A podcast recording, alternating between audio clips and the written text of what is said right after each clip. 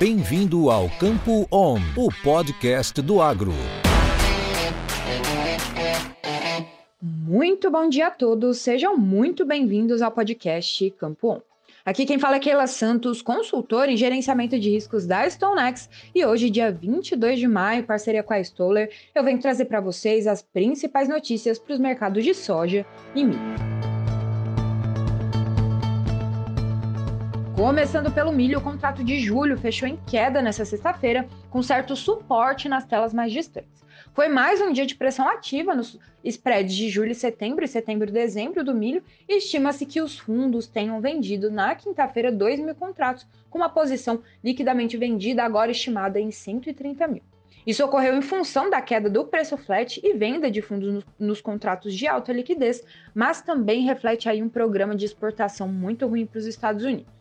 O relatório de vendas de exportação americana mostrou cancelamentos líquidos pela segunda vez em três semanas. Só a China foi responsável por quatro cancelamentos. Ainda mais de 2 milhões de toneladas de vendas não embarcadas para a China e o mercado então continua nessa preocupação constante quanto a possíveis cancelamentos adicionais no curto prazo. Já o Brasil mantém suas ofertas competitivas em relação aos Estados Unidos, com os valores FOBs mais baratos em 30 cents por bushel no contrato julho. A safra do Brasil deve ter um período de 10 dias de clima seco, mas com pouca preocupação quanto ao tamanho da sua segunda safra.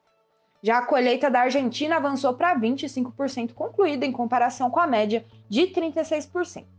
As classificações da safra permanecem em níveis muito baixos, em 4%, e a Bolsa de Buenos Aires não realizou nenhuma alteração na sua estimativa de safra no último comunicado de imprensa. Por fim, Vale comentar que até o último domingo, 65% da safra de milho norte-americana já havia sido plantada, contra a estimativa de 67% e uma média de 5 anos de 59%.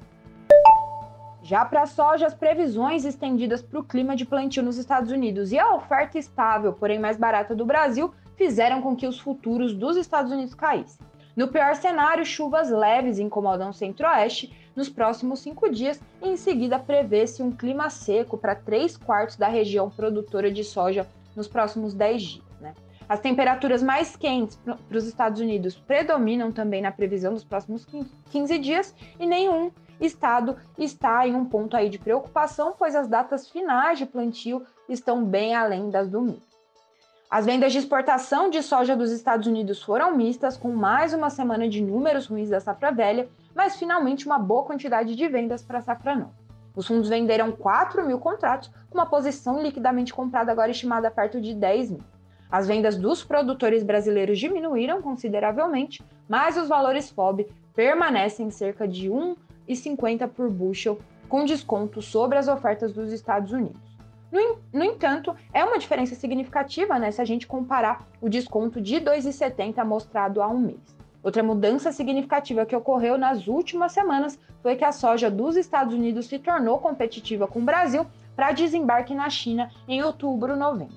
Sem surpresas, isso coincidiu com um bom aumento nas vendas da safra nova essa semana, chegando a 600 mil toneladas contra as estimativas do mercado de apenas 300 mil. Bem, por hoje é isso, eu vou ficando por aqui. Desejo uma ótima semana a todos e ótimos negócios. Isso é conhecimento. Isso é Stoller.